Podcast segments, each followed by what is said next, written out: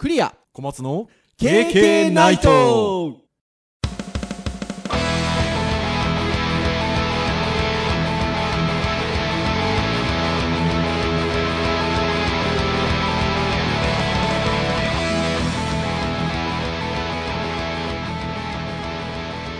ケーケーナイト。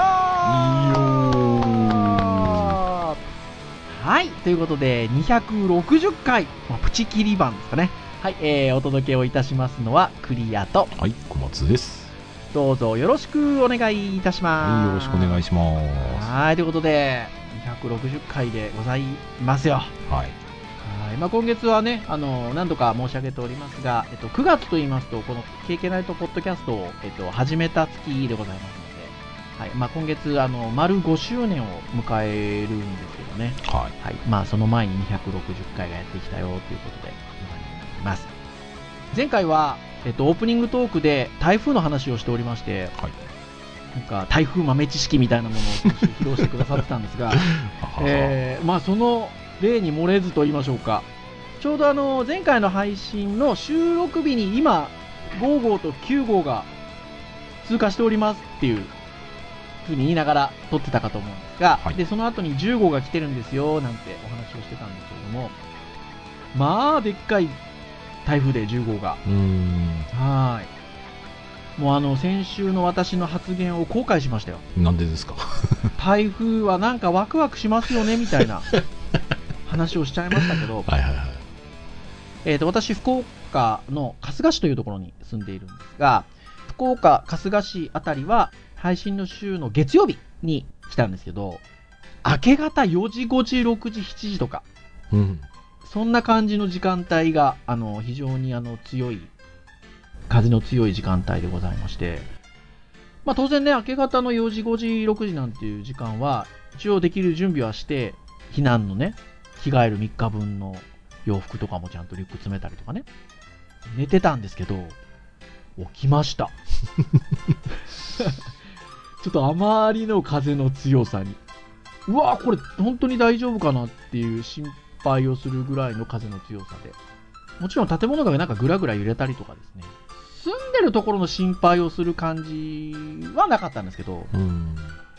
ともかく風が強かったので、そういう不安っていうんですかね、はちょっと感じましたね。うん。あの想定よりかは多少下がったと言いつつうん まあそれでもね瞬間最大風速40メートル超えてましたからねはーい。えっと、まあ、幸い、あの、我が家であったりとか、えっと、周りで聞くところだと、あの、大きな被害は、あの、聞いてはいないので、うん。それに関しては、まあ、良かったなというふうには思うんですけれども、九州自体は、この9月は、台風は昔から来てるっちゃ来てるんですけど、なんか去年なんかもね、千葉大きな台風がありましたが、まあ、そもそもの進路が変わってたりとか、うん。なんかね、風の吹き方も変わってたりとかね、だいぶなんか気候が変わってるなーっていうのをやっぱ感じますね。うん。台風に関しては特にそうでしょうね。進路も違いますしうん。規模も違いますしね。はい。まあでも、あの、まあ大事なくてよかったのはよかったんですけど、備えあればこそかなっていうところもあって、はい。ですので、あの、まあそういうものの大事さを、まあなんか、身に染みたなっていうこの1週間ぐらいだったかなというございますよ。はい。そんなところで、えっと、まあ、今週は、あの、ターンで、このポッドキャストのターンで言いますと、えっと、ウェブ会なんですけど、はいなんかそんな経験をせっかくしたので、まあ、なんか台風とウェブという感じでしょうか。なんかウェブでそういった、えっと、台風に関する情報であったりとか、まあ、備えであったりとか、えーなんかそういったようなものないかなというところで、えーちょっと、あの、気にしておったところ、小松先生が、またまた、あの、素敵なサイトたちを 紹介してくれたということで。いくつかありまして、それぞれに特徴があってね。で、そして、やっぱりあの、そういうことを知っておくっていうのは今後ね、こういった大きな台風来たりっていうことは、まあ、あり得るかなっていうところですので、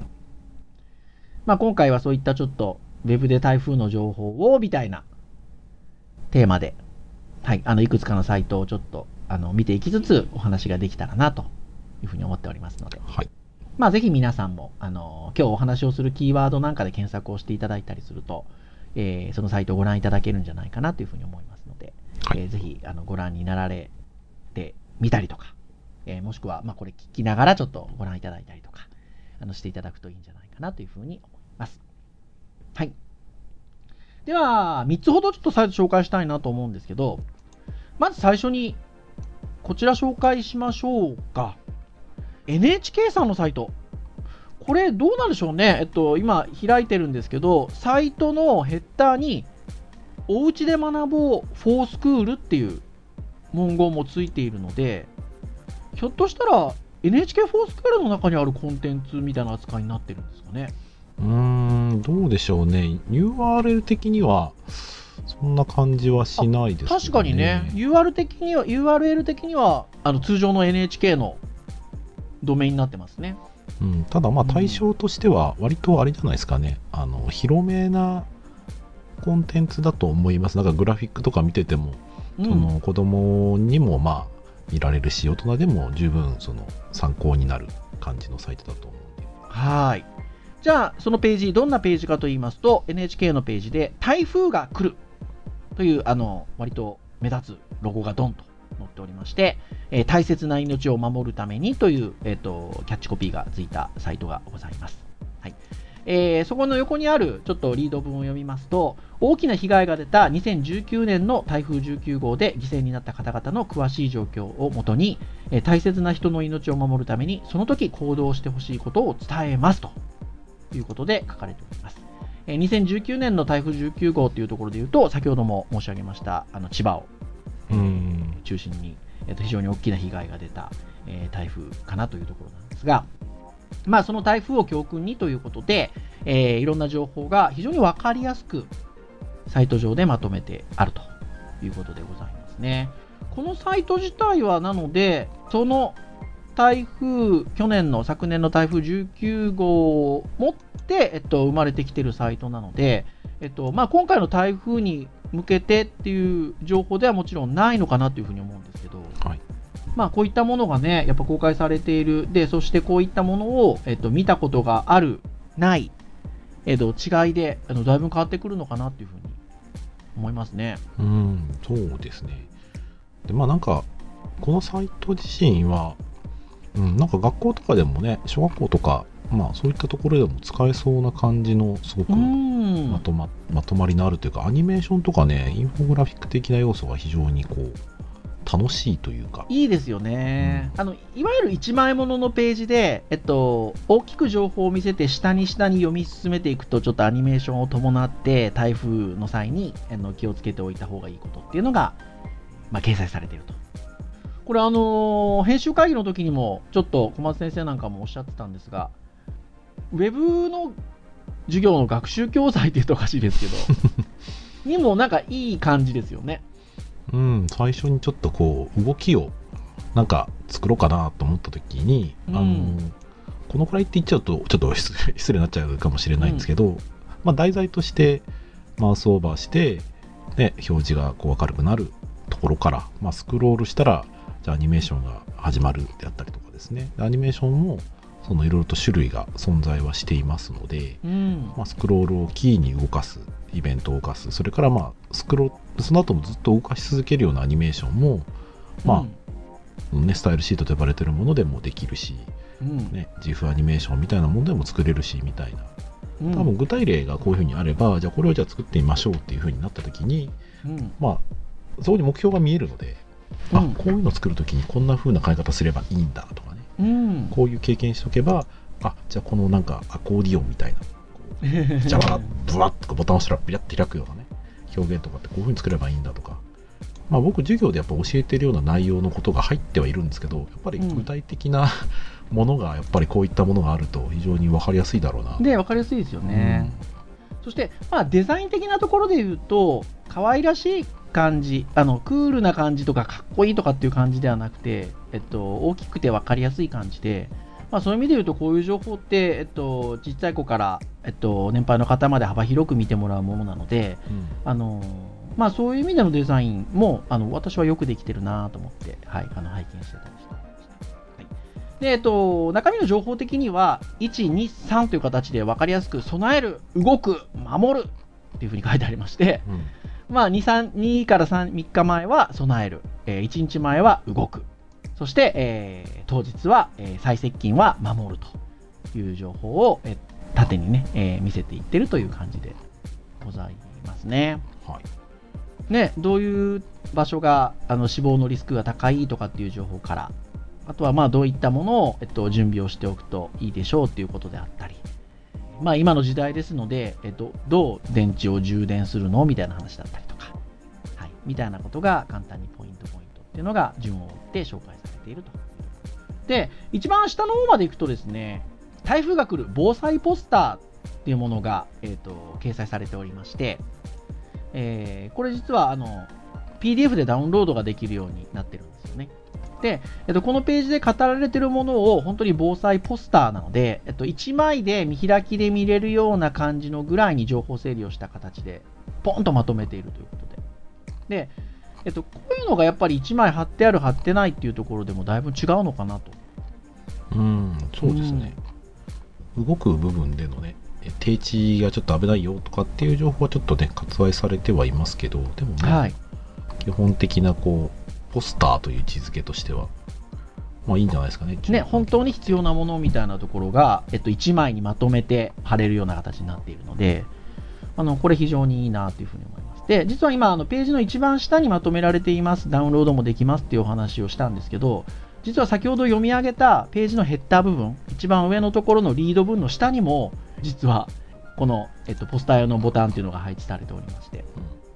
はい、ですので、まあ、サイト自体を見てもより動きのあるもので、えっと、どういうことが台風に対して必要なのかっていうのが理解できるようになってますし、えっとまあ、日頃から目に入るところにね、えっと、必要な情報があるとより意識が高まるので、えっと、そういった1枚のポスターにまとめたものもダウンロードして印刷して、えっと、掲示をすることができるようになっているということで。まあさすがこう NHK さんだなっていう、はい、感じがしたりするかなというところでございました。はい。はい、そして、まあ、NHK でこんなサイトがあるんですよなんていうところもご案内をしていただきつつ、さらに畳みかけるように小松先生が、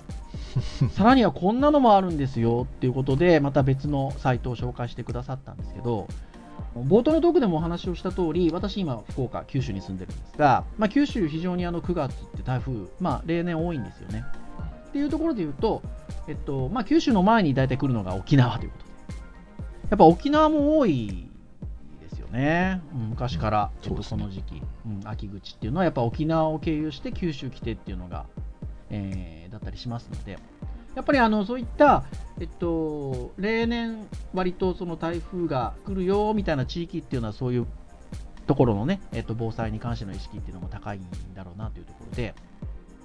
沖縄の、まあ、観光協会であったりとか、えっと、その他の機関で、えっと、そういった台風情報を紹介してくださってるんですよね。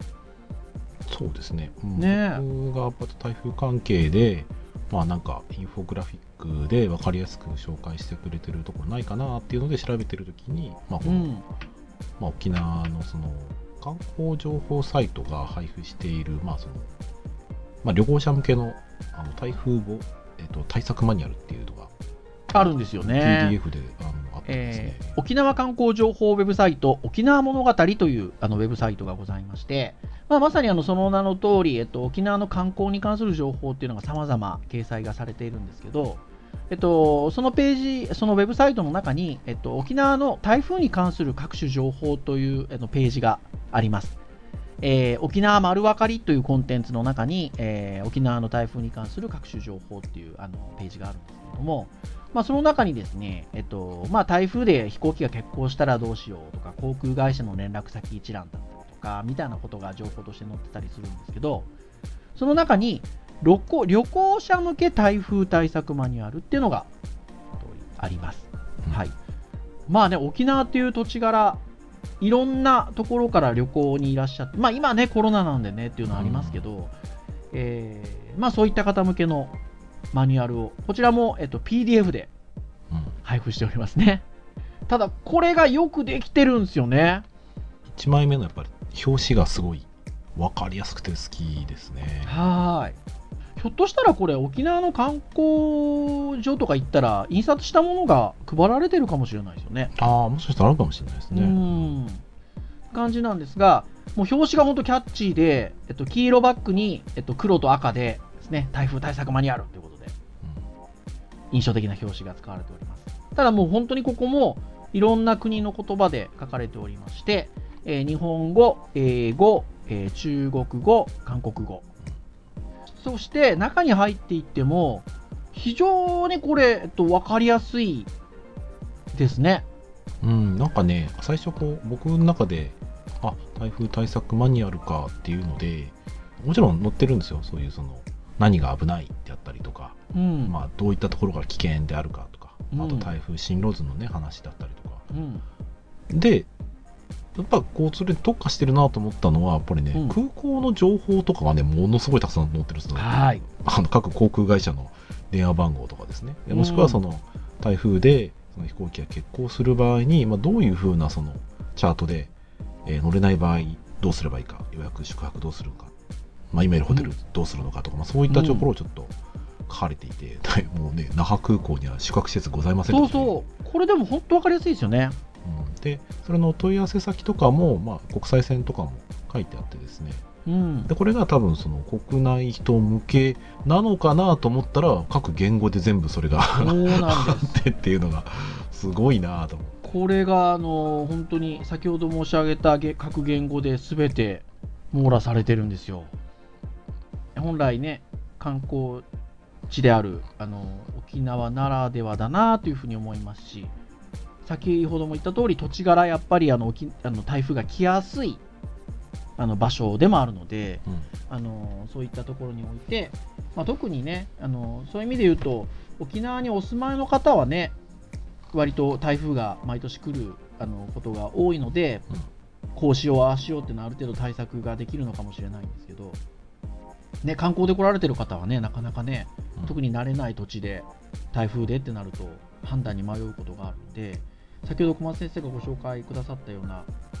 結婚した場合にどうするっていうチャートなんかはね急いでる時に判断がしやすいですよね。あ泊まる泊まらない。今のホテルに残る。違う他探す。みたいなところでチャートを追っていけばじゃあこれしましょうっていうところにもうすぐたどり着くのでそういう見せ方がすごく上手だし分かりやすいなっていう感じですよね。あとね一番ね最後のページもねなかなか素敵で、うんえー、と災害時の簡単コミュニケーションシートっていうのがあってはい。えーとまあ、例えば安全な場所どこですかって言ったらそれに関する英語中国語、まあ、韓国語とか書いてあるのかな。うん。で多分中国語も多分2種類多分書かれているのでおそらくうん。香港と台湾とかでも、ね、違いますからね、はい。まあ、そういったところで書き換え変わってるところがあって。うん。これ昔ね僕ね何かの仕事でうん。あの指差し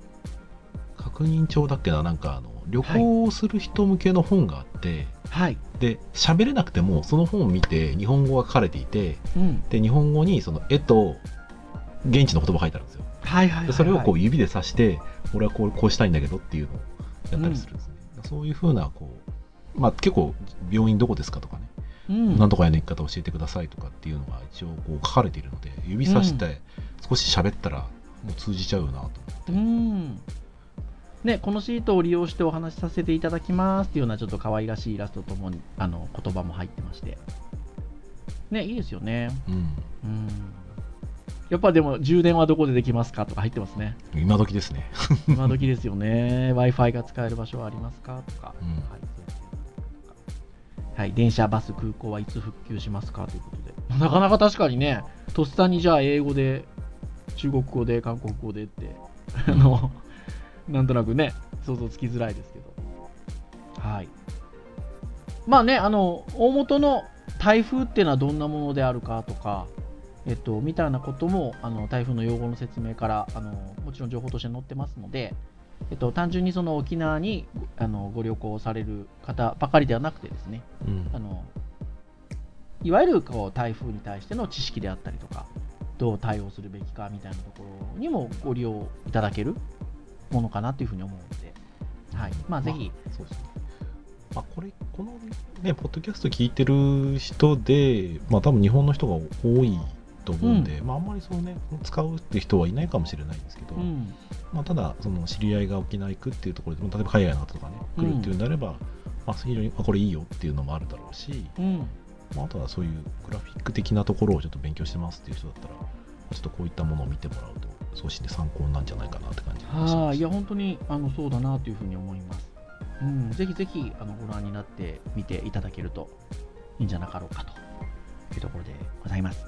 そして、えっと、もう一サイトちょっとご紹介をしたいんですけど、えっと、これは、まあ、まさに今だなっていう感じのする、えっと、情報を発信してくださっているウェブサイトがございまして、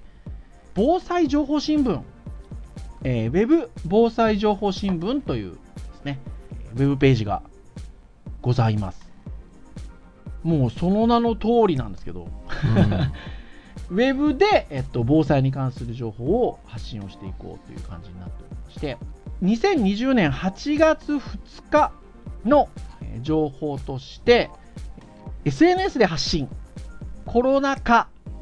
ほにゃらら、ニョロニョロですね、え ー波、波線、え大雨台風への備え2020年版ということで、えーこちらもあのシートが、ね、PDF のデータなどが、えっと、公開されております。このそのサイト自体は元内閣府防災担当であったりとか、これは J ボワードっていうものかな。代表など、えー有志チームが制作。そして、えっと TBWA 博報堂と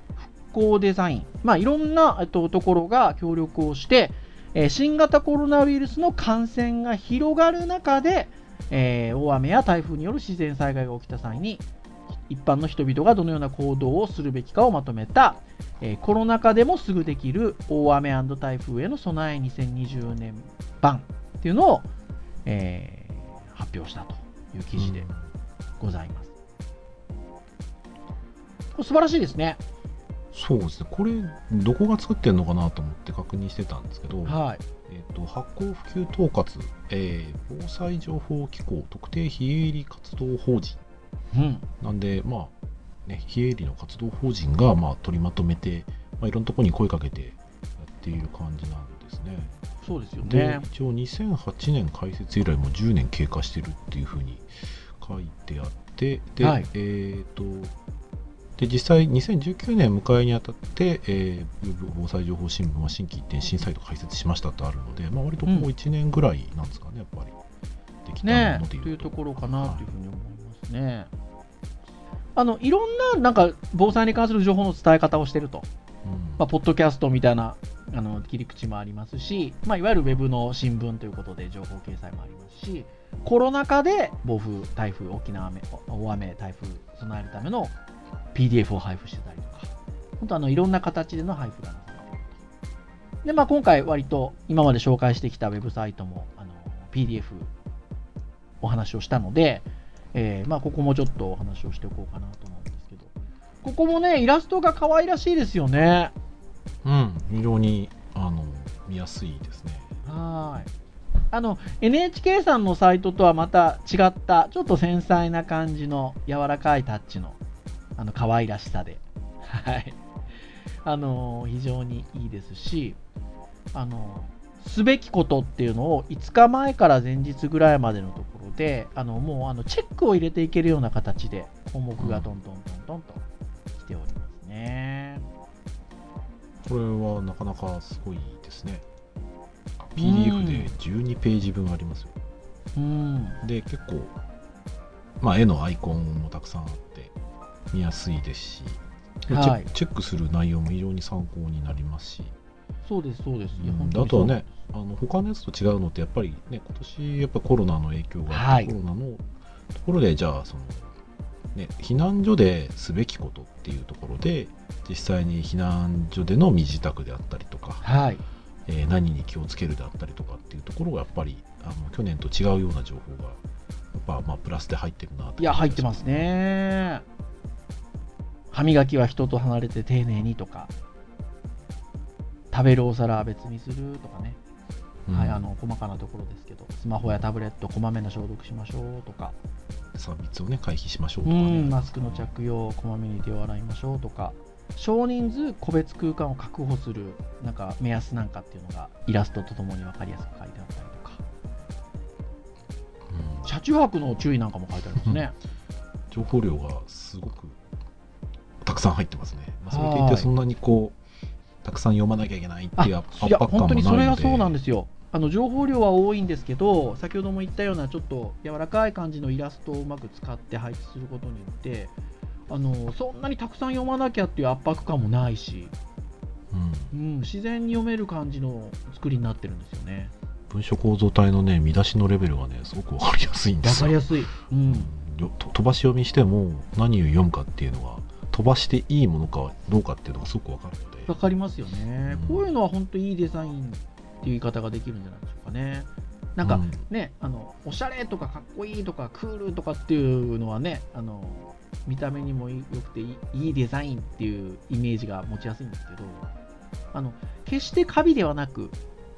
でもすっきりとまとまっていて今言ったようなたくさんの情報量のものがスッと入ってくるデザインっていうのはあのとてもいいデザインだなっていうふうに思いますね。なので、まあ、ページページ数自体はあの多少ありますので、あの NHK のあの防災ポスターみたいに1枚でこう貼ってっていう感じではないと思うんですけど、うんただこういうのはね、ちょっと印刷をしておいて、なんでしょう、あの防災グッズなんかと一緒にちょっと置いておいたりするといいかもしれないですよね。ああなるほうどね、んで必要な時にちょっとペラペラっとめくって、なんかね、防災対策マニュアルみたいな、こんなちょっと分厚い、こんなって、ポッドキャストで言っても見えないと思うんですけど、あの分厚いものもさすがにちょっときついっちゃきついじゃないですか。うんなので、まあ、このくらいの本当にページ数のものをちょっと印刷しといて、えっと普段の防災グッズと一緒にちょっと置いておいたりすると、必要な時にパッと見て、あのあ5日前からすべきことというのはこれとこれとこれとって言ってチェック入れてってみたいなことができるので、あのすごくいい使い方ができるんじゃないかなというふうに、うんうん思いますね。なので、まあ、あの3つのサイトを見てきたんですけど、あのすごく、なんだろうな、この時期は特にということもありますが、あのこういった大雨、台風っていうのは、ちょっとあのどこの場所でも今、先ほども言った通り、ちょっと気候変わってきてるところもあるので、普段ちょっとあんまり台風っていうのが通らなかったところもね、あの来たりとか、うん。進路がちょっといつもと違ったりとか、うん。まあ、いろんなことを起こりうる、やっぱりもう、近年となっておりますので、